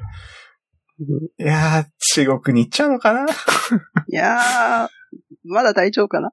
まあ大丈夫か？うんよしまあちょっとまだアニメが日本で、えー、ちゃんとアニメーターが食べていけるようにね、お金を落とさないとね。そうですね。えー、みんな円盤買ってください。そうですね、みんな円盤買ってください。えー、つまり、ちょっと今日のまとめ的には、まあ、あれですね。まあ、ちゃんといいねか悪いねって 言おうっていうことと、えー、まあ、円盤買おうねっていう ところですかね。ちょっと日本のね、ちゃんとこう、うんあとは、まあ、ちょっと前のめりになってでもね、ちゃんと、えー、まあ、仕事しましょうっていうことで、うんはい。えー、まとまりましたかね。うんはい。そうですね。